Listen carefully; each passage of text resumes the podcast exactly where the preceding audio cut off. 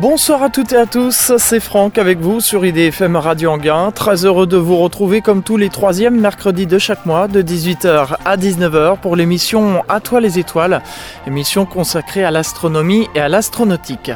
La marraine d'À toi les étoiles, Daniel Brio, astronome à l'Observatoire de Paris, et le parrain d'À toi les étoiles, Jean-François Pellerin, journaliste scientifique, ainsi que moi-même, Franck, vous souhaitons la bienvenue pour cette 107e émission d'À toi les étoiles et aussi la troisième et dernière de cette formule de l'été, puisque sachez que chaque été, je vous propose la formule été d'Atoile les étoiles, qui consiste à délocaliser l'émission et à travers une promenade à travers la France, et parfois même en dehors des frontières françaises, vous faire découvrir des lieux dédiés à l'astronomie et à l'astronautique. Ainsi, au mois de juillet, je vous ai fait découvrir l'Udiver, tout près de Cherbourg, et puis euh, pour le mois d'août, le mois dernier, eh bien j'étais dans les Ardennes belges, dans le royaume de Belgique, pour vous faire découvrir l'Eurospace Center. Et pour cette euh, émission du mois de septembre, eh bien, je suis revenu en France. Je suis cependant pas très loin de la frontière euh, belge, puisque je me trouve à Saint-Omer, à 250 km à peu près de Paris, entre euh, Lille et Calais, tout près de Calais en fait, dans un lieu qui s'appelle La Coupole. Un nom très évocateur, c'est vrai, pour les astronomes, on va tout de suite penser à, à la coupole d'un observatoire astronomique, mais finalement ce n'est pas ce genre de coupole-là, c'est un peu spécial, ça concerne en fait la Seconde Guerre mondiale. Alors oui, vous allez dire, euh, Seconde Guerre mondiale, qu'est-ce que ça vient faire dans euh, l'astronomie, l'astronautique? Mais vous allez voir justement, parce que figurez-vous que les satellites qui sont au-dessus de nos têtes, qui nous permettent d'utiliser téléphone, la télévision, ou euh, encore les fusées qui ont été lancées comme Saturne 5, l'émission Apollo, etc., et eh bien c'est grâce à la Seconde Guerre mondiale. Et justement, j'ai mon interlocuteur aujourd'hui qui est Julien Cadet. Monsieur Cadet, bonsoir. Bonsoir, bonsoir Franck. Merci de m'accueillir euh, ici à la Coupole. Alors, est-ce que vous pouvez euh, tout d'abord nous expliquer un peu l'historique de ce lieu? Oui, oui, bah bienvenue, hein, bienvenue à tous en tout cas, euh, ici à la Coupole, près de Saint-Omer. Ici, on est au pied du dôme de la Coupole, la Coupole qui est en fait un bunker géant qui est un grand dôme de 90 euh, mètres de diamètre avec des murs épais de 5 mètres et demi euh, d'épaisseur de, béton armé. Et ce grand complexe euh, souterrain est protégé par ce dôme et bien était destiné à lancer la première fusée jamais inventée par l'homme, la fusée V2 le premier engin stratosphérique de l'histoire et c'est en fait la coupole est en fait quelque part le berceau de la conquête spatiale. Alors voilà donc pour le thème de, cette émission à, toi les étoiles. Alors on va pénétrer à, l'intérieur et, visiter euh, donc ce circuit. Alors comment ça se passe? On arrive à l'entrée, ensuite il y a plusieurs langues je pense oui, oui, la coupole est un, est un site euh, euh, d'histoire, un site de science et, aussi un site évidemment touristique qui est visité par plus de 150 000 personnes tous les ans, euh, dont une moitié d'étrangers. Donc c'est un site qui est accessible entièrement à, toutes à toutes les nationalités. Et la coupole, c'est en réalité deux équipements distincts. la coupole, vous avez le centre d'histoire, qui est donc cette base de lancement de fusée V2, donc ce bunker géant ces galeries, ce dôme colossal. Mais la coupole, c'est aussi un planétarium 3D euh, dont on va parler tout à l'heure, je crois, et qui euh, vient prolonger l'histoire par les sciences et les sciences euh, de l'espace. Alors là, on est dans un tunnel ferroviaire. On a même pu entendre lors de notre entrée des bruits d'explosion pour nous remettre un peu dans le contexte de la Seconde Guerre mondiale. Voilà, ici on est dans un vestige, hein, véritablement un vestige de la Seconde Guerre mondiale, dans ces galeries de, béton, sous ce dôme de béton armé. On, est vraiment en plein cœur euh, du Reich nazi qui a ordonné la construction de cet immense complexe souterrain euh, à partir d'octobre 1943. Plus de 6 km de galeries souterraines ont été creusées et euh, complétées par, par ces murs, ces arches immenses de béton armé dans lesquelles on est en train de marcher. Et ces galeries étaient reliées à une salle principale, donc le dôme, avec 71 mètres euh, de diamètre intérieur. Et eh bien ce dôme qui devait euh, servir à préparer, à dresser, à assembler euh, les fusées V2 d'Hitler. Cette fusée V2 sur laquelle eh bien, le Reich nazi comptait pour inverser le cours de la Seconde Guerre mondiale à partir d'octobre 42, puisque c'est en octobre 42 que la fusée V2 est mise au point par un jeune ingénieur euh, allemand, Werner von Braun, qui a 30 ans à ce moment-là, 30 ans quand il met au point la fusée V2, 14 mètres de, long, un, poids total d'à peu près une, tonne d'explosifs en, transport, hein, et qui avait une vitesse évidemment impressionnante, puisque à son arrivée, la fusée V2 touchait sa cible à environ 3900 mètres par seconde. Donc c'est un engin terrifiant, la première fusée euh, jamais euh, mise au point euh, de cette, de cette dimension, et finalement une arme de terreur, une arme destinée à tuer les civils. Elle est mise au point à partir d'octobre 42, et un an plus tard, en octobre 43, eh on décide d'industrialiser son tir, puisque entre-temps on en a fabriqué plusieurs milliers d'exemplaires. On en a aussi lancé plusieurs milliers, à peu près 6000 fabriqués, 3000 lancés depuis des bases mobiles. Et puis on décide la construction de la coupole, de cet immense complexe souterrain, ce bunker géant aux allures de soucoupe volante, posé comme ça dans la campagne de Saint-Omer. Et l'objectif était de lancer 50 fusées V2 par jour sur Londres, qui a moins de 5 minutes, puisque la fusée en décollant d'ici devait mettre moins de 5 minutes pour aller toucher euh, l'Angleterre. 50 fusées par jour, euh, avec une tonne d'explosifs à chaque impact. Je vous laisse imaginer qu'en quelques jours, euh, l'Angleterre, déjà fort affaiblie, eh bien, aurait rapidement sombré et serait tombée dans les mains des nazis. Qu'est-ce qui fait que euh, justement ça n'a pas marché? La fusée V2 a fonctionné à partir de 42 euh, et jusqu'à la fin de la guerre. Des fusées V2 sont tirées, donc de base légère, depuis des camions, hein, plus ou moins, euh, qui servaient à dresser la fusée et à la lancer, à la mettre à feu. Mais cette base a été repérée très tôt, évidemment, par les services secrets, et notamment l'aviation anglaise qui photographiait constamment le territoire du Nord-Pas-de-Calais puisqu'évidemment ce dôme énorme de 71 mètres intérieur eh euh, ne pouvait pas passer inaperçu euh, des, caméras euh, anglaises. Donc il a été repéré très tôt.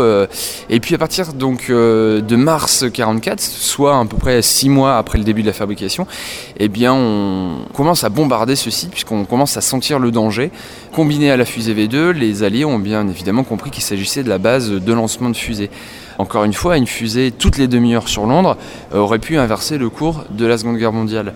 Donc on décide de bombarder euh, à partir de mars et euh, le coup final est porté à la coupole en juillet, le 6 juillet 44, c'est la date à laquelle le, site est abandonné après d'intenses bombardements, notamment avec des tallboys. Il y a plus de 3000 tonnes de bombes qui sont tombées sur la coupole pendant toute cette période il faut s'imaginer euh, le paysage lunaire qui entourait cet immense dôme de béton, euh, des victimes civiles évidemment euh, tout à côté, mais ce dôme finalement n'a jamais bougé d'un pouce, à part évidemment quelques petits éboulements. la coupole est restée intacte sous ses 5 mètres et demi d'épaisseur de béton armé. Cette forme de cloche lui donnait une résistance au choc impressionnante. Les bombes rebondissaient dessus, glissaient sur les côtés, et jamais une bombe n'a réussi à anéantir la coupole. Alors aujourd'hui, on visite cette coupole qui est restée intacte, évidemment, et euh, tout le centre d'histoire est développé à l'intérieur. Et là, on est actuellement sous ce dôme. On a au-dessus de la tête quand même 55 000 tonnes de béton armé. En poids, c'est l'équivalent de 5 fois le poids de la Tour Eiffel à peu près.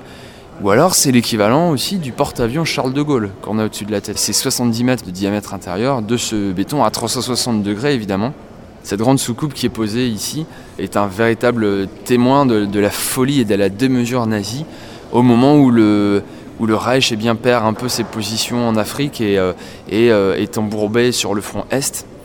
Eh cette coupole devait permettre de combattre l'Angleterre et d'anéantir cette base alliée sans avoir besoin d'hommes, puisque euh, dans cette base, les, fusées qui devaient décoller allaient détruire Londres sans avoir besoin d'envoyer des troupes. C'est ça toute la stratégie d'Hitler à ce moment-là. C'est pour ça que cette base absolument impressionnante est construite. On est complètement en, pleine science-fiction là actuellement.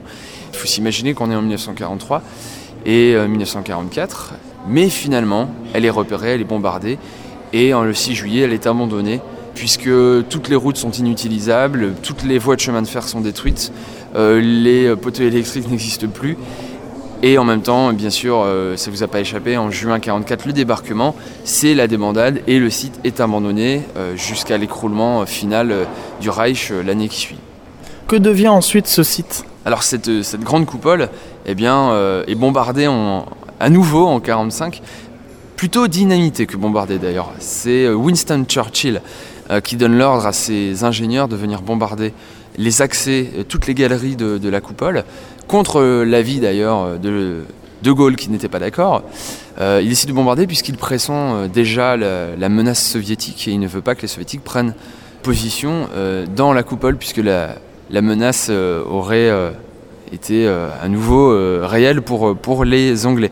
On voit que évidemment il, avait vu juste et donc eh bien personne n'accède finalement à part euh, les enfants euh, du coin qui trouvent évidemment des petits passages.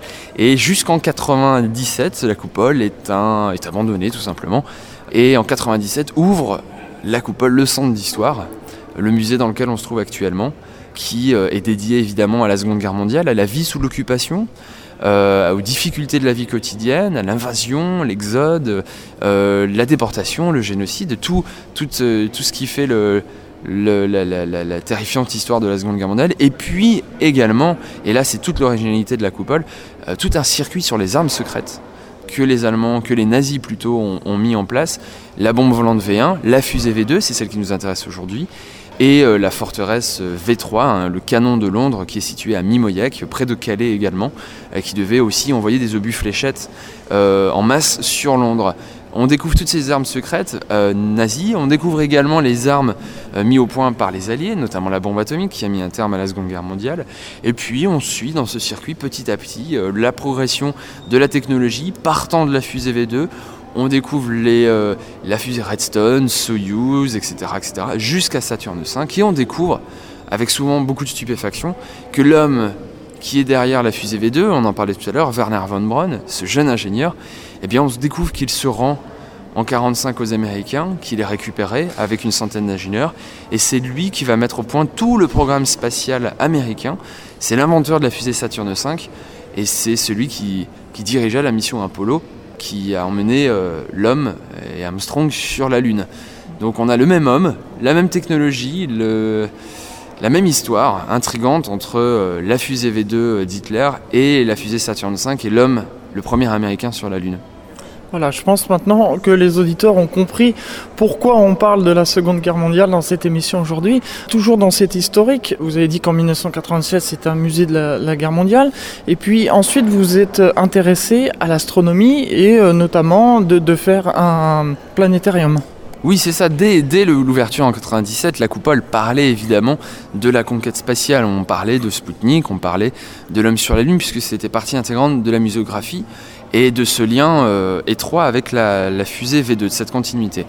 Mais c'est vrai qu'en 2010, déjà, la coupole a fait complètement peau neuve, c'est ultra modernisé. Aujourd'hui, la coupole, c'est un centre d'histoire ultra moderne euh, qui euh, présente des heures de, films, des films en 3D, des tables tactiles pour manipuler des photographies aériennes, etc. Et cette modernisation a été suivie en 2012 avec l'ouverture du premier planétarium du Pas-de-Calais un planétarium 3D qui est dédié là aux sciences de l'espace et puis aux sciences tout court aussi, puisque euh, le planétarium peut tout à fait euh, nous parler d'autres sciences, euh, paléontologie, des sciences humaines, etc. Mais c'est évidemment un lieu prioritairement dédié aux étoiles, puisque dans ce planétarium, eh bien, on, continue le fil d'Ariane, si je puis dire, puisqu'on on repart du musée avec l'homme sur la Lune en 69, et puis au planétarium, après la visite du centre d'histoire, eh bien, on continue l'histoire et on découvre tout ce qu'on a fait depuis en images 3D, images de synthèse ultra réalistes, dans, un, dans une grande salle ronde à 360 degrés sur un écran de projection euh, hémisphérique avec plus de, plus de 270 mètres carrés de projection. Une technologie 3D euh, unique en, Europe puisque ce sont des lunettes 3D actives donc un réalisme absolument euh, spectaculaire, eh bien on diffuse des, films et des séances d'astronomie, de simulation et de présentation du système solaire, de, planètes qui nous entourent, et puis évidemment des films qui reprennent l'histoire de la conquête spatiale, des films qui nous plongent au cœur des observatoires, euh, des grands observatoires du monde, ou encore des films euh, qui nous font découvrir les, galaxies lointaines, etc. etc. Donc c'est vraiment un, lieu dédié à, l'émerveillement finalement pour l'espace, pour l'univers, à l'émerveillement scientifique devant tout ce que l'on a pu découvrir et, toutes les prouesses qu'on a pu réaliser depuis, sans oublier, et c'est là toute la force de la coupole, sans oublier le lien paradoxal euh, si aujourd'hui on s'émerveille euh, d'ISS ou, euh, ou, de recevoir nos appels téléphoniques partout sur la planète, eh bien ici on rappelle que tout ça été possible que, parce qu'il y a des lanceurs et, s'il y a un lanceur c'est parce qu'il y a eu la fusée V2. La fusée V2 en pleine Seconde Guerre mondiale, fabriqué par les nazis, est bien l'ancêtre de toute la conquête spatiale. Et c'est une technologie développée en pleine Seconde Guerre mondiale qui est encore celle utilisée actuellement. Alors voilà pour euh, le, décor. C'est vrai que l'historique du lieu a mis un peu de temps, mais il fallait bien faire comprendre aux auditeurs en fait le lien entre la Seconde Guerre mondiale, euh, ce lieu et, le, thème de l'émission, qui est bien sûr de l'astronautique. Alors euh, eh bien maintenant, je vous propose de, vous suivre dans une visite. Très bien, bah, continuons alors. Donc là, on est arrivé sous le, sous le dôme de, béton et on a, on a deux circuits au choix, à notre droite et à notre gauche. Moi, je vous propose de, de partir vers, euh, vers la fusée tout de suite. Là, on a la fusée V2 sous, sous nos yeux, là, qui, euh, qui est sous le dôme en position d'attaque, puisqu'elle pointe vers le bas. Et elle est assez terrifiante hein, quand on la voit comme ça. On, se rend compte de la dimension 14 euh, mètres de long. Cette fusée, 14 mètres de long, avec un moteur que l'on voit ici en bas, avec évidemment le principe de la tuyère hein, qui est encore utilisé aujourd'hui. on a en face le film 3D euh, explicatif euh, du fonctionnement de la fusée, très pédagogique, très didactique. Ici, euh, on reçoit quand même plus de 35 000 scolaires et énormément de familles parmi nos visiteurs. Donc, on a aussi en face évidemment la base secrète de Penemünde, là où était fabriquée la fusée V2, avec les 12 000 ingénieurs alignés comme ça sous les drapeaux nazis. On a vraiment un, rapport saisissant entre des images fortes de l'histoire et puis euh, cette technologie de, fusée qu'on a, sous les yeux. On va descendre et puis aller, euh, aller se rapprocher un petit peu de la fusée V2. Je vous suis.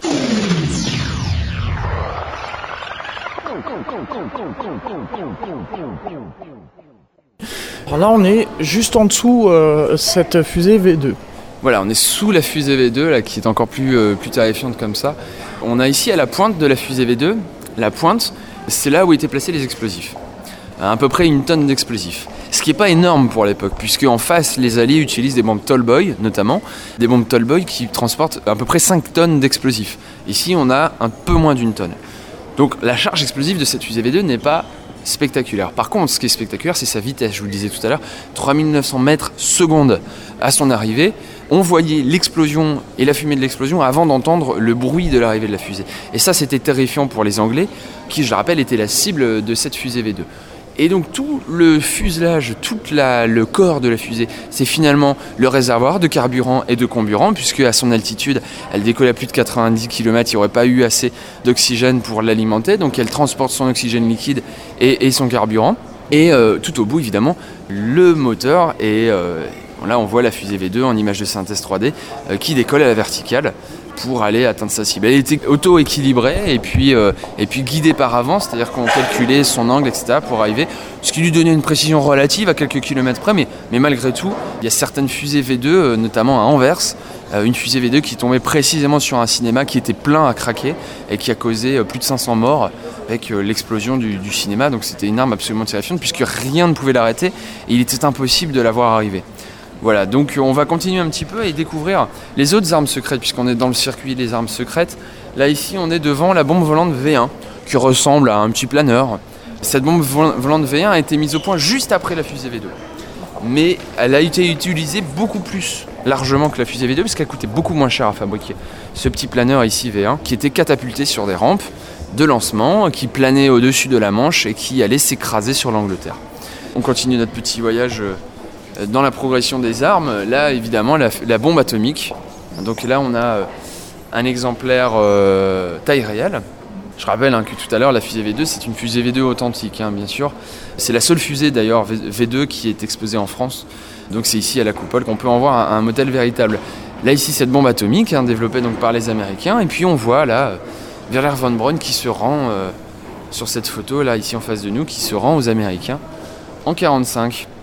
Et l'on avance progressivement, on voit différents euh, témoins aussi de, cette fusée, des moteurs euh, qui, sont aujourd'hui plus qu'un amalgame de métal, puisque avec la, chaleur et l'explosion, on n'a retrouvé qu'un amalgame de métal. Et puis là, ici, au bout du circuit, évidemment, on va très vite, on est dans euh, la salle de la conquête spatiale. On a ici devant nous la fusée V2, à échelle 1 vingtième, et puis toute une progression. Là, ici, on a la Mercury Redstone, Ensuite, on a la fusée Zemurka. Et puis petit à petit, on voit le modèle de fusée qui grossit, qui grossit. Mais finalement, quand on regarde la Zemurka, par exemple, et même encore plus tard la Soyuz qui est devant nous, eh bien, on remarque que partout, il y a cette technologie de la tuyère. Et que finalement, la Soyuz, c'est ni plus ni moins que 4 fois 5 fusées V2. Hein, c'est 4 x 4 plutôt. Hein, non, la fusée, la fusée Soyuz, c'est plus ou moins une addition de fusée V2 avec ses, 4 boosters et puis, puis ses 4 tuyères. On est vraiment sur la même technologie au moment de, la fabrication de Soyuz par les soviétiques. Soyuz qui euh, est quand même l'engin qui, a, mis Sputnik en, orbite et puis euh, qui a ensuite emmené euh, Yuri Gagarin et, toutes les, premières grandes étapes de la conquête spatiale soviétique. Eh bien écoutez, voilà des renseignements très passionnants. Je vous propose qu'on s'interrompe quelques instants le temps d'une pause musicale et puis on se retrouve juste après pour la suite de cette émission À toi les étoiles, toujours ici depuis la coupole à Saint-Omer. IDFM 98 FM. Retour euh, ici à la coupole pour euh, cette émission à toi les étoiles, la formule de l'été. Je vous rappelle euh, donc que je suis ici à Saint-Omer dans le Nord-Pas-de-Calais pour cette dernière émission de la formule de l'été à la coupole et nous continuons donc cette visite. Donc nous avons vu tout à l'heure toutes ces, progressions par rapport au V2 et les différentes fusées et là on est devant une, fusée ô combien célèbre puisque c'est Saturne 5. Ouais, Saturne 5 qui a, qui a emmené l'homme sur la Lune. On voit d'ailleurs Werner von Braun, euh, le, personnage euh, clé de cette histoire de la conquête spatiale, puisque c'est lui qui a fabriqué et mis au point la fusée V2 en 42-43, et c'est lui qu'on voit là, sous la photo, posé fièrement devant la Saturne 5 qu'on a aussi sous les yeux, euh, évidemment en maquette. elle nous paraît énorme là, elle nous paraît énorme puisqu'elle elle touche le haut du dôme, elle est à l'échelle à 20e, et la fusée V2 paraît toute petite à côté, alors qu'elle nous paraissait euh, pour le coup énorme tout à l'heure. On se rend compte de l'immensité justement de ces engins. Et puis finalement, la Saturn 5, on se rend compte que c'est ni plus ni moins euh, qu'une fusée V2 géante. Hein. C'est la même technologie, c'est le même principe. Et puis c'est surtout le même homme derrière. C'est surtout ce Werner von Braun que l'on retrouve en, en, 69 aux côtés des Américains, alors qu'il était en 42 euh, aux côtés d'Hitler pour la fusée V2. C'est tout le paradoxe de cette histoire. Il y a aussi évidemment des, petites histoires dans la, grande histoire et, la conquête spatiale, n'en manque pas. Euh, euh, on disait tout à l'heure de, de Werner von Braun qui s'était rendu aux, Américains euh, juste à la fin de la guerre, puisqu'il était pourchassé à la fois par les soviétiques qui voulaient le récupérer, par les nazis qui ne voulaient pas que leur cerveau tombe dans la main des alliés, et par les alliés eux-mêmes qui voulaient aussi récupérer l'homme derrière la fusée V2. Donc il se rend aux Américains et les soviétiques de leur côté mettent la main sur l'usine de fabrication des V2. Les V2 n'étaient pas fabriquées à la coupole, elles étaient fabriquées dans un camp de concentration, euh, un camp de travail euh, situé sur le territoire de la Pologne euh, à l'époque, qui est l'usine de Dora une usine souterraine où était fabriquée la fusée V2. Ils mettent la main donc sur cet endroit, sur bah, des modèles de fusée V2, et les soviétiques décident de percer le secret de cet engin, pour le moins intrigant.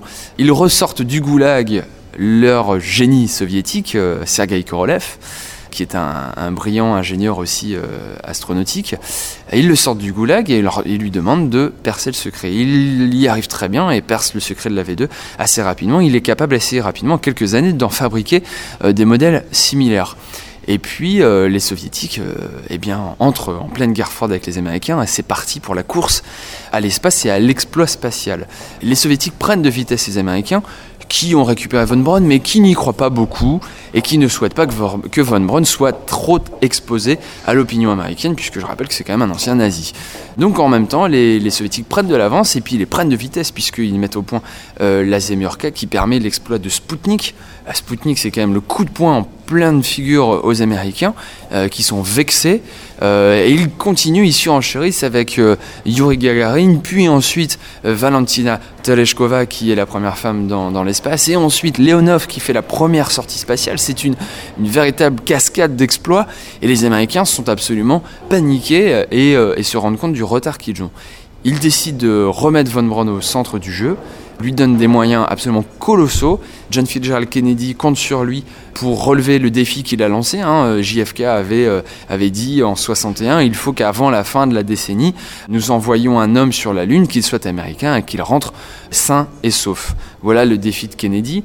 Et Von Braun bah, va relever le défi euh, en 69 et va finalement réussir à, à abattre ses cartes avant la fin de la décennie et à battre les soviétiques qui n'étaient pas loin eux également, puisqu'ils avaient déjà fait des tests d'approche de, la Lune, avec notamment le module lunar.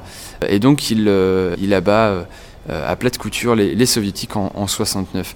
ce qui est intéressant, c'est que les deux génies euh, d'un côté, euh, du côté américain, Von Braun, du côté soviétique, Sergei Korolev ne se connaissent pas, ne savent pas, euh, en tout cas surtout pour Korolev, puisque c'était le grand secret soviétique. Et Von Braun ne prend connaissance de Korolev qu'au moment de sa mort, quelques années avant l'homme sur la Lune. C'est d'ailleurs la mort de Korolev qui explique aussi l'échec des soviétiques finalement, puisque Korolev ayant disparu, ça donne un grand coup d'arrêt à la progression des soviétiques et ça redonne l'avantage côté américain et du côté euh, de Von Braun. On a une véritable concurrence euh, comme ça dans les deux camps. La guerre froide a joué aussi un, rôle euh, énorme dans la conquête spatiale et, et dans cette course effrénée vers l'espace. Et encore une fois, on se rend compte qu'on ne peut pas considérer les sciences et l'astronautique, on ne peut pas considérer l'essor des sciences sans regarder l'histoire qui nous éclaire grandement justement sur cette incroyable évolution des sciences au XXe siècle. Tout à fait, oui. Nous poursuivons euh, la visite. Alors là, on entre dans une zone particulière. Je vais baisser un petit peu la voix, puisqu'on est dans une zone un peu plus de, de un peu plus encore dramatique. On est actuellement, là, vous voyez devant nous, euh, on a des dessins de, pendaison de, gens en habits déportés. Voilà, on voit là des, des, dessins de corps, des dessins décharnés, des dessins au fusain. Là, on est en plein cœur de l'usine de Dora. Là, on est en plein laboratoire de la fusée V2. C'est là où était fabriquée la fusée V2. Je disais tout à l'heure, c'est un camp de travail dans des conditions de travail absolument terribles, où euh, la mortalité est impensable, où la brutalité des capots est absolument démentielle. Euh, c'est une véritable folie nazie que ce camp de Dora. Et c'est de ce camp de Dora que sortira les, premières fusées V2, euh, les 6000 fusées V2 qui ont été au total fabriquées. On est devant un témoignage de Léon Delarbre qui fait partie de ces détenus. Il est détenu au camp de Dora, il, participe à la fabrication des fusées V2 et il dessine au péril de sa vie. Euh, il dessine avec des, morceaux de charbon et, et des vieux papiers trouvés à droite et à gauche. Il dessine ce qu'il voit. Donc on a toute l'horreur du camp de déportation. Et là, on se rend compte du prix de la fusée V2. Le prix, c'est ces détenus. C'est 25 000 morts au total. 25 000 morts dans ce camp de déportation, ce camp de travail de Dora. 25 000 morts pour fabriquer finalement la première fusée de l'histoire, pour fabriquer l'ancêtre de toutes les fusées. Alors quand tout à l'heure on voyait Werner von Braun poser fièrement euh, devant Saturne V, et eh bien ici on vient se rappeler juste derrière que le prix euh, c'est pas les millions de dollars de Saturne 5, le prix c'est ici. C'est ces 25 000 personnes qui ont donné leur vie, qui ont perdu leur vie, surtout, pour fabriquer la première fusée. Donc la coupole est là aussi pour rappeler le véritable prix de tout ça. Il ne faut pas oublier quand on s'émerveille des merveilles qu'on arrive à faire aujourd'hui, des prouesses qu'on peut faire. Il ne faut pas oublier le prix humain de tout ça, le prix humain que, l'on trouve en plein cœur de la Seconde Guerre mondiale. Parce que c'est ici finalement les racines et le berceau de la conquête spatiale. Et la conquête spatiale trouve ses racines vraiment dans, le terreau de l'horreur et, de la folie humaine. Donc voilà, c'est important d'en avoir conscience, parce qu'on euh, peut encore plus justement s'émerveiller de nos prouesses actuelles de, la paix relative, en tout cas dans, nos pays occidentaux et européens, de la paix dans, laquelle on vit. Euh, ici, en voyant tout ça, on, eh bien, on, se rend compte du prix de tout ça et, de à quel point nous devons la préserver, à quel point aussi les sciences doivent nous aider maintenant à maintenir la paix entre les peuples, la coopération, notamment scientifique, à partager notre savoir à l'échelle de l'humanité, puisque c'est l'humanité entière qui a payé pour, euh, ces progrès. Et là également, euh, on a maintenant un autre témoignage, c'est vraiment là des photographies de la découverte des camps. Là, avec le général Eisenhower qui découvre euh, le premier camp, avec toutes ces victimes qui ont été abattues, tous ces gens qui ont été abattus en pleine débâcle allemande. C'est toujours sur le camp où a été fabriqué Là non, là c'est on n'est plus dans on est on est plus dans le camp. Là c'est c'est la découverte du camp d'Ordruf par par Eisenhower. Et là, c'est évidemment aussi tout le, c'est tout le contexte historique qu'on découvre aussi. On va découvrir plus loin euh, la vie pendant l'occupation, la violence de l'invasion, etc., etc. C'est tout un autre circuit de la coupole qui nous intéresse moins aujourd'hui, mais que je signale quand même, puisque évidemment on ne peut pas comprendre les armes secrètes sans comprendre également tout le contexte de la Seconde Guerre mondiale. Donc on le découvre aussi euh, ici à la coupole, puisque c'est quand même historiquement un centre d'histoire, si, mais maintenant qui s'est transformé en un centre d'histoire et de science qui fait le lien très paradoxal entre euh, l'histoire et euh, le progrès scientifique. Je peux vous dire en tout cas que ça prend au trip quand on voit déjà les dessins qui sont particulièrement bien dessinés et également les, photos d'univers concentrationnaire. Nous poursuivons euh, la visite vers une, autre partie. Voilà, on continue à faire le tour du dôme, hein, puisqu'on est vraiment sous ce dôme. C'est vrai que l'ambiance est saisissante en tant que telle, puisqu'on est sous le dôme de béton qui n'a pas été euh, aménagé. euh, euh, on voit la, croûte de, béton armé, on voit les traces, on voit des barres de fer. On est vraiment au cœur du lieu historique. Là, on est devant une réplique du mur des fusillés de Lille, qui diffuse en, lettres de lumière les derniers mots d'un jeune homme de 21 ans, un jeune euh, instituteur qui s'appelle Félicien Joly et qui, euh, eh ben, sur ce mur des fusillés, est tombé sous les balles allemandes. Et trois heures avant de tomber sous les balles, eh bien, il, écrit une lettre à sa famille, à ses proches. Et on la diffuse parce qu'elle est absolument euh, incroyable, puisqu'il euh, il dit en substance, je ne vais pas vous la lire en entier, que cette lettre est la, est la dernière qu'il va écrire et qu'elle arrivera après sa mort et qu'elle va éveiller en eux de, douloureux souvenirs. Il écrit aussi euh, avec un courage inouï qu'il a vu, c'est là c'est important, il, il, il, écrit J'ai vu dans le regard euh, des soldats allemands que eux aussi détestent la guerre. Et il salue, dans cette lettre, il salue les nobles fils de la Grande Allemagne. Je ne sais pas si vous imaginez que c'est un jeune homme de 21 ans qui sait qu'il va se faire tuer dans 3 heures par des Allemands et qui écrit Je salue les nobles fils de la Grande Allemagne. C'est absolument incroyable. C'est euh, euh, d'une humanité euh, absolument im- impensable. Et il se dit d'un prix Nobel de la paix, mais on n'en est même pas là. C'est encore plus haut que ça. Euh, mais voilà, ici dans, le centre d'histoire, on développe aussi, on, veut faire passer ce témoignage de la, mémoire de ces gens qui ont connu ça. Et on est face à face avec eux, puisque avec ce côté ultramoderne du musée, euh, ces grandes images qu'on a partout, euh, eh bien, on est vraiment face à notre histoire, à nos racines, aux ruines qui font aussi l'identité de notre région et de notre pays, et face aux gens qui ont vécu ça. Puisqu'aujourd'hui, bien de, de- la mémoire vivante s'efface petit à petit avec les gens qui l'ont vécu, qui disparaissent progressivement, malheureusement. Et donc, la coupole est là aussi pour entretenir ce- cette mémoire vivante, pour la rendre actuelle, contemporaine, J'ai remarqué une chose, vous l'avez dit d'ailleurs dans le, le descriptif, c'est que c'est très moderne. Et alors c'est assez paradoxal de voir dans un lieu qui a quand même 70 ans, oui c'est ça, de voir toute cette modernité.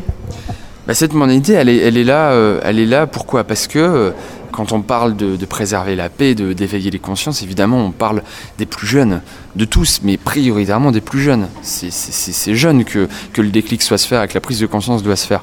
Aujourd'hui, les jeunes, euh, ils jouent avec leur DS euh, 3D, ils ont leur, euh, leur téléphone tactile, ils ont, euh, pour les plus chanceux, des iPads, euh, des ordinateurs, etc., etc. Donc ils sont en, plein air numérique, virtuel, euh, ultra connecté. Et, si on veut parler à cette euh, jeune population, il faut qu'on soit à la même hauteur, il faut qu'on parle le même langage. Donc euh, dans ce, ce centre d'histoire, on parle le même langage, on est euh, en plein cœur des technologies, euh, de l'audiovisuel, du tactile, etc. Puisqu'il faut pouvoir leur parler. C'est pas en mettant des grandes bâches avec des photos et des milliards de textes qu'on va leur parler, c'est en utilisant les outils d'aujourd'hui pour que la mémoire soit le plus contemporaine possible, la, la plus vivante possible. Et c'est comme ça qu'on va, va planter une graine dans leur esprit. C'est comme ça qu'on va faire bouger les consciences, qu'on va éveiller les gens et qu'on va faire en sorte que la paix soit préservée et que ces milliers, ces millions de disparus ne, ne sont pas morts pour rien. Nous sommes revenus euh, donc euh, au point de départ de tout à l'heure. Oui, là, donc là, nous avons fait des circuits. On revient évidemment euh, au cœur du dôme, sous le dôme, et on va passer par la sortie. et on va découvrir une salle impressionnante qui est la salle de préparation au tir, qui est la salle où devaient arriver les fusées V2 verticales, être chargées en carburant comburant et euh, sortir du dôme euh, pour euh, aller décoller et frapper l'Angleterre. On va y aller tout de suite. Eh bien, je vous suis.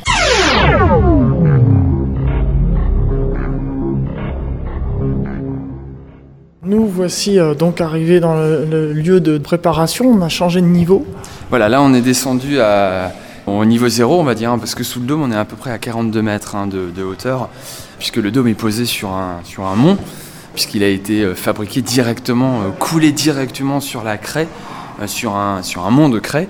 Et donc là on est, on est tout en bas, et c'est là où devait arriver, et là on arrive dans une salle impressionnante, où devaient arriver les fusées V2, qui est très très haute hein, pour laisser passer les fusées en hauteur.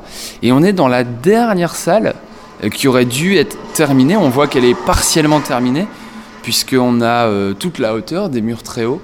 On a trois balcons euh, qui montent jusqu'à 14 mètres de, hauteur pour permettre à des officiers des techniciens euh, allemands eh ben de, serrer les derniers boulons, de mettre euh, le carburant, le comburant, et la fusée avancer comme ça, comme nous, tout doucement, pour après sortir par une porte euh, énorme que, que l'on ne voit plus très bien aujourd'hui, une grande porte de 14 mètres, mais qui était prête également. Et là, on a juste encore, on va dire, plusieurs mètres cubes de craie qui auraient dû partir, mais on se rend compte du niveau d'achèvement de la coupole, et on évalue environ à à quelques jours de travail euh, supplémentaires pour vraiment finir euh, l'ensemble du complexe de la coupole. Donc euh, la particularité du lieu, c'est ça, c'est un, site qui n'a jamais réellement servi. Il manquait quelques jours pour être opérationnel. Avec une fusée V2 qui fonctionnait fort bien, on imagine que du jour au lendemain, cette base aurait été en marche et aurait d'un jour sur l'autre envoyé 50 fusées par jour, une fusée toutes les demi-heures sur Londres. On imagine très bien qu'en quelques jours, eh bien, euh, l'Angleterre euh, aurait pu être définitivement défigurée. On peut dire qu'il était vraiment temps que, euh, que les Alliés arrivent, quoi. Il était temps qu'ils arrivent, il était temps qu'ils qu'ils bombardent, qu'ils débarquent en Normandie. Bref, ça s'est joué à pas grand-chose. En effet. Euh, voilà donc euh, pour, euh, pour cette visite. On va s'interrompre de nouveau pour une nouvelle pause musicale. Et puis ensuite, on, se retrouve pour la dernière partie de cette émission où là, on va découvrir le planétarium de la coupole. A tout de suite. IDFM 98 FM. La plus francilienne des radios. La plus francilienne des radios. Sur 98 FM. De retour ici euh, à la coupole pour euh, cette émission euh, À toi les étoiles et après avoir vu le centre historique, eh bien on arrive à la fin de la visite et dans un endroit très moderne puisque c'est le planétarium et je change d'interlocuteur qui va se présenter. Nicolas Fiolet, responsable du planétarium. Parlez-nous un peu de, de ce planétarium. Alors nous sommes ici dans un planétarium de 15 mètres de diamètre, un équipement ultra moderne, bâti selon la volonté du Conseil général du Pas-de-Calais et qui a la particularité d'être l'un des seuls planétariums 3D de France et l'un des seuls au monde équipés de la 3D active, c'est-à-dire que les lunettes sont occupées d'un petit moteur électrique qui va alternativement masquer l'œil gauche et l'œil droit. Dans ce planétarium qui est immense, hein, euh, qu'est-ce qu'on peut y voir juste? Alors on peut y voir déjà les étoiles et aussi euh, des voyages à travers le système solaire ou à travers même notre univers. Hein. Nous avons une séance qui nous permet d'aller jusqu'à 1 milliard d'années-lumière de la Terre, hein, donc euh, vraiment très loin, très loin de chez nous. Et puis également des films de planétarium en 3D à l'aube de l'ère spatiale qui retrace la conquête de l'espace de 1957 à nos jours, ou encore le film Monstres des mers qui permet de voir les créatures marines qui peuplaient le fond des océans il y a 82 millions d'années dans un autre système. Le principe de projection, euh, est-ce qu'on peut en parler? Alors le principe repose sur six vidéoprojecteurs qui sont synchronisés à un dixième de millième de seconde. Voilà. Donc euh, ils diffusent à 120 Hz, 60 images pour l'œil droit, 60 images pour l'œil gauche alternativement, et des projecteurs de 70 kg chacun, extrêmement lumineux puisqu'ils font entre 7000 et 12 000 lumens. On va assister euh, dans quelques instants euh, à la projection euh, à l'aube de la conquête spatiale, hein, c'est ça? À l'aube de l'ère spatiale, oui. Donc il y aura d'abord la visite du système solaire et puis après le grand film à l'aube de l'ère spatiale. On va être pris par le temps, je ne pourrai pas enregistrer la séance entière, mais on, en écoutera un extrait. En tout cas, voilà, c'est ce qu'on pouvait dire euh, sur ce planétarium. Merci de m'avoir accueilli euh, ici, euh, qui marque la fin de, cette visite de, de, la coupole. Et dans quelques instants, donc, on va pouvoir assister à la projection et vous pourrez entendre un extrait avant de conclure cette émission à toi les étoiles. Mesdames et messieurs, bonjour. Bienvenue à cette séance de planétarium. Je suis Nicolas et je serai votre guide pour notre voyage qui va nous mener à travers le système solaire avant la diffusion du film à l'aube de l'ère spatiale. Et c'est un voyage qui débute ici, à la coupole dans le Pas-de-Calais, dans l'Odo-Marois. Mais nous n'allons pas rester ici bien longtemps, puisque nous allons tout de même parcourir plus de 10 milliards de kilomètres au cours de cette séance 5 milliards à l'aller et 5 milliards au retour. Et donc sans plus attendre, je vous propose de prendre un petit peu de hauteur. Hauteur qui nous offre un panorama sur les côtes du Nord-Pas-de-Calais, sur la Belgique, les Pays-Bas ou encore sur la Grande-Bretagne.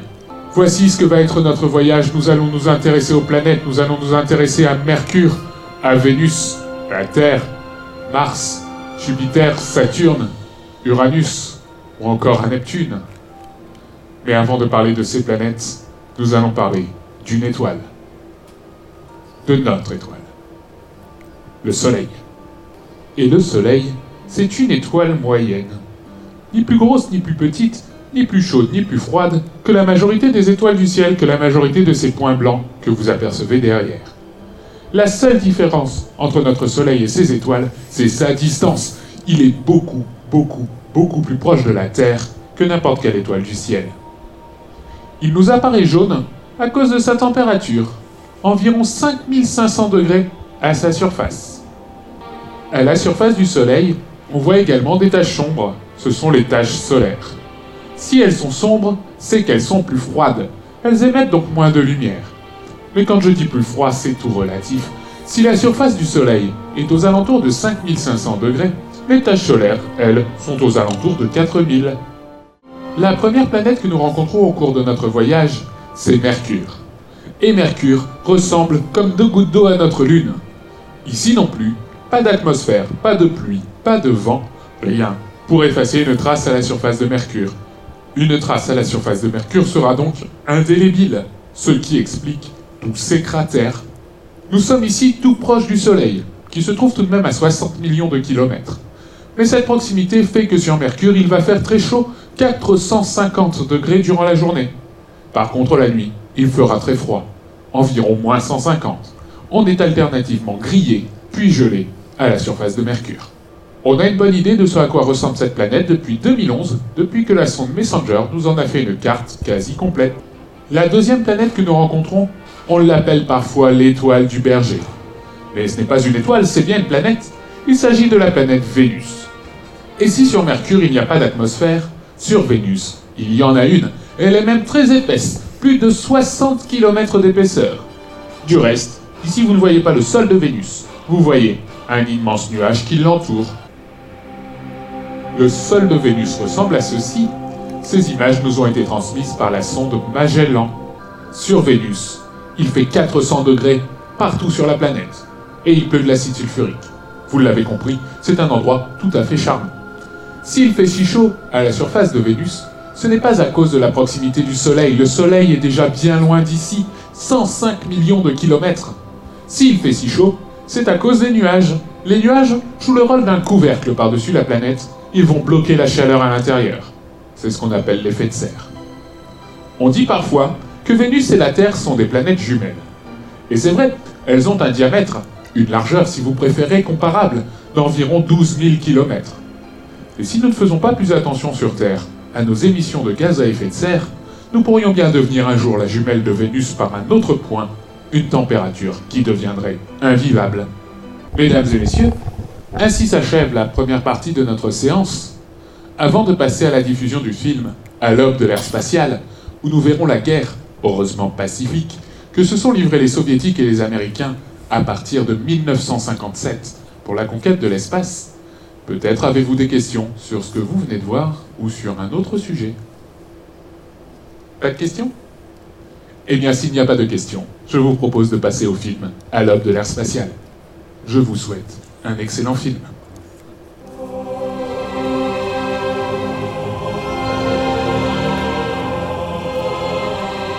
Tout au long des siècles, l'humanité a rêvé de conquérir l'espace et de s'envoler à travers le cosmos.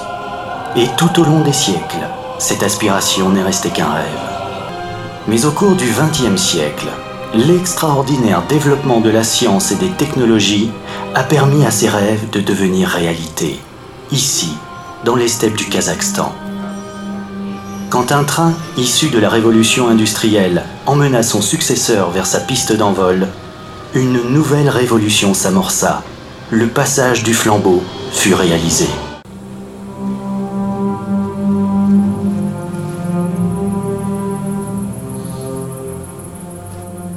Tous les peuples du futur. C'est ce jour qui marquera l'avènement d'une ère nouvelle. Ce jour où l'humanité a appris comment quitter la Terre, le 4 octobre 1957. L'aube de l'ère spatiale. L'Union soviétique lança un objet appelé Spoutnik, plus haut et plus rapidement que tout ce qui fut tenté auparavant. Il atteignit une vitesse fantastique, telle que la Terre s'arrondissait au loin avant que la gravité ne le ramène au sol.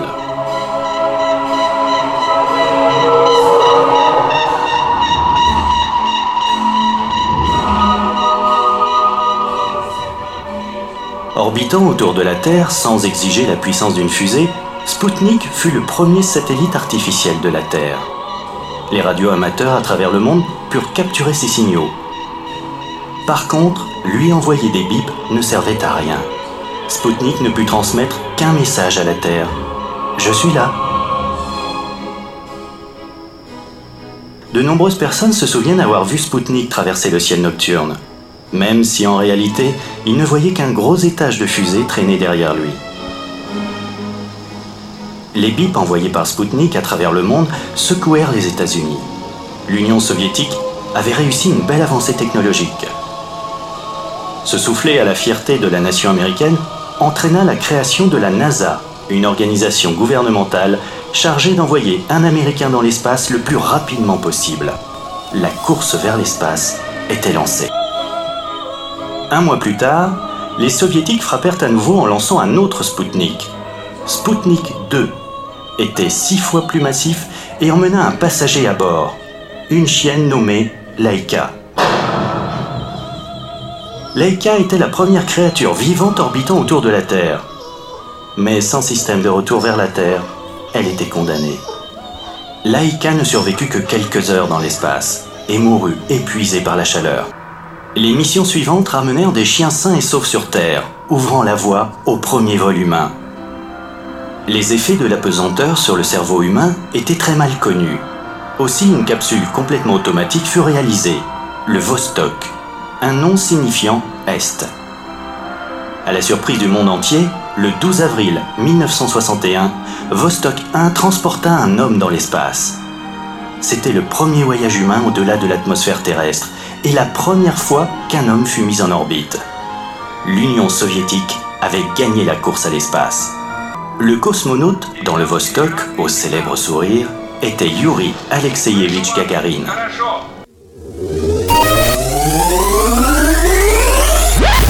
Nous voici sortis du planétarium. Donc c'est une séance qui dure euh, normalement 50 minutes, voire une heure si euh, le public pose des questions. Alors là, vous avez eu que des extraits. hein. Nous voici euh, donc dans le hall et euh, on arrive au terme de cette émission euh, À toi les étoiles. Avant de terminer, Julien Cadet, pour les auditeurs qui souhaiteraient venir ici à la coupole, quelles sont les coordonnées? Alors la coupole, c'est situé juste à côté de Saint-Omer, dans le département du Pas-de-Calais, environ une heure de Lille. C'est également environ deux heures et demie de, de Paris et de Bruxelles. Et pour y venir, eh ben, c'est euh, la coupole à rue euh, Clabot, euh, C-L-A-B-A-U-X, à Huizerne. Huizerne, W-I-Z-E-R-N-E-S. C'est fléché de- depuis Saint-Omer. Et la coupole est ouverte tous les jours, tous les jours de l'année, de 9h à 18h et de 10h à 19h en juillet-août. Le planétarium propose des séances tous les jours également.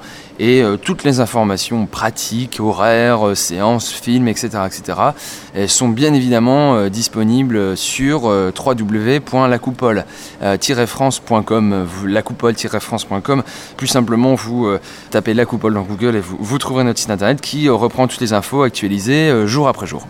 Un numéro de téléphone Oui, bien sûr. Alors au 03 21 12 27 27, 03 21 12 27 27 pour contacter nos équipes et donc également euh, par email à lacoupole@lacoupole.com.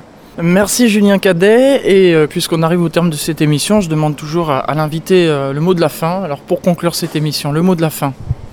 Eh ben, le mot de la fin, le mot de la fin, je dirais euh, évidemment de, ne pas manquer euh, au, passage du, Nord-Pas-de-Calais, qui, est- qui est d'ailleurs une très très belle région à visiter. hein, je pense à, nos voisins parisiens et, euh, et aussi des autres régions. Le Nord-Pas-de-Calais a, beaucoup de, merveilles touristiques à découvrir, hein, au-delà des, clichés qu'on en a parfois.